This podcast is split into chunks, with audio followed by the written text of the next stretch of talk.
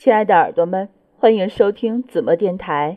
今天我们继续跟随张小燕的脚步，来一场说走就走的旅行。走吧，张小燕。六十八，跟畜生不如谈生意。零一，二零零九年九月五日，拉萨。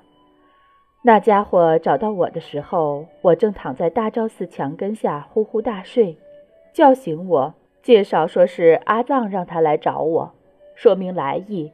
我一个机灵爬起来，连声说：“好啊，好啊！”从一个流浪人到摆出对待客户应有的姿态和职业素养，我的转变应该不超过四秒，也就是我从地上爬起来到站在他面前的时间，一气呵成，浑然天成。但我面前这个客户看起来很使人惊吓，年纪大概四十来岁，虽然肚子很大，但绝对不是中年发福的那种，一看就是常年营养不良导致的大肚子病。戴着一副巨大的老式黑塑料框眼镜，镜片支离破碎，用白胶胡乱粘起来。这个状况复杂的眼镜让人看不到他的眼睛。但他能躲在这蜘蛛网一样的镜片后面观察别人，相互对视之间，我肆无忌惮地打量他，头发掉得稀稀拉拉，贱货露出粉红色的头皮，看似质感很柔软，剩下几撮毛发油腻地接在一起，伞兵游泳般耷拉在脖颈上，胸前一大块形迹可疑的暗褐色污渍呈爆炸状辐射开来。这件衣服像凶杀案现场遗物，鉴定完毕。这家伙绝对是个流浪汉，而且是非常资深的那种。我顿时警惕起来。他看上去比我还穷，怎么可能出得起钱雇我干活？我深表怀疑。但阿藏是我看中的朋友，不至于给我介绍一不靠谱的事儿吧？还是先谈谈看吧。表面我还是微笑。客气地说：“骗子当然可以拍，我专业就是干这个的。具体怎么拍，得看您的要求是什么。对了，怎么称呼您？我没有名字。”他摇了摇头：“您是在跟我开玩笑吗？难道您就是江湖传说中的无名前辈？”我勉强笑着，其实觉得一点都不好笑。凭我阅人无数的经验，这厮看起来绝对不靠谱。对这单所谓的生意顿生怀疑，不耐烦的道：“行了，大叔，行走江湖好歹得有个名号吧？迅速的报上来，叫我畜生不如吧？”他淡淡的道：“拜托，大叔，你到底叫什么？”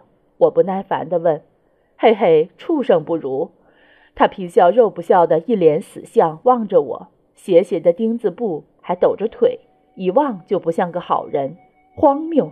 我敢大胆地说一句，在我的面前还没有人敢装模作样，速地报上名号师承。威风凛凛地瞪着他，气场相当盛。哼哼，逗我玩呢？恐怕玩过了就知道相当不好玩。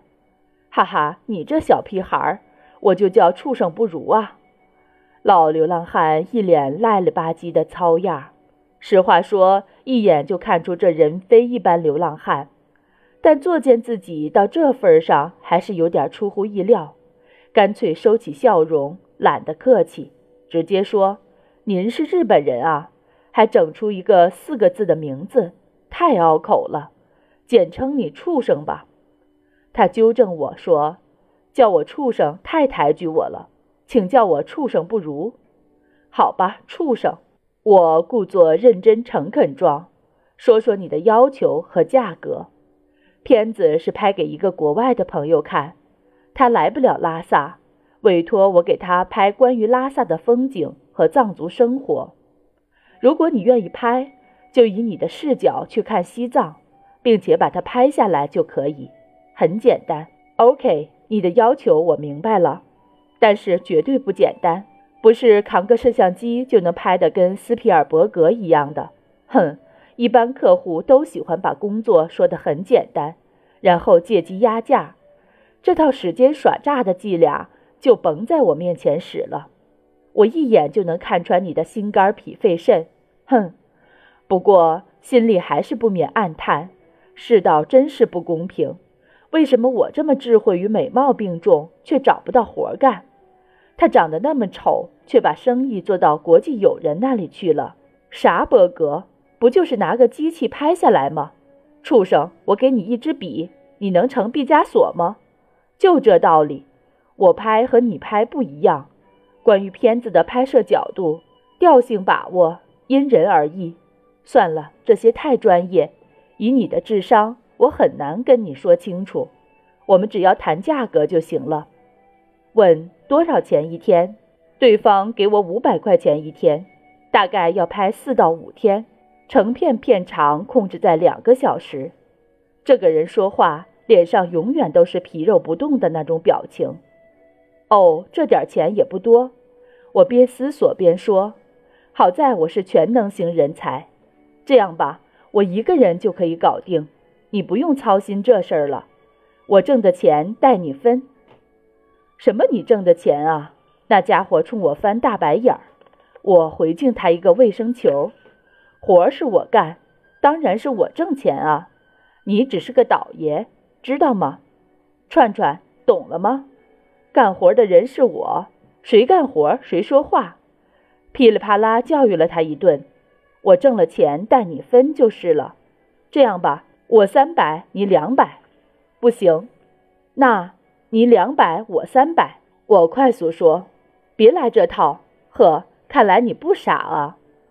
那好吧，我二百，你三百。我去拍，保证高质量胶片儿。你什么都不用干，躺在这里晒太阳，就拿三百哦。资本家才能享受这种不劳而获的生活哦。顺便指了指我刚躺过的垫子，不行。他仍然摇头。那帮你拍这个短片，你打算付多少钱一天？我忍耐地问。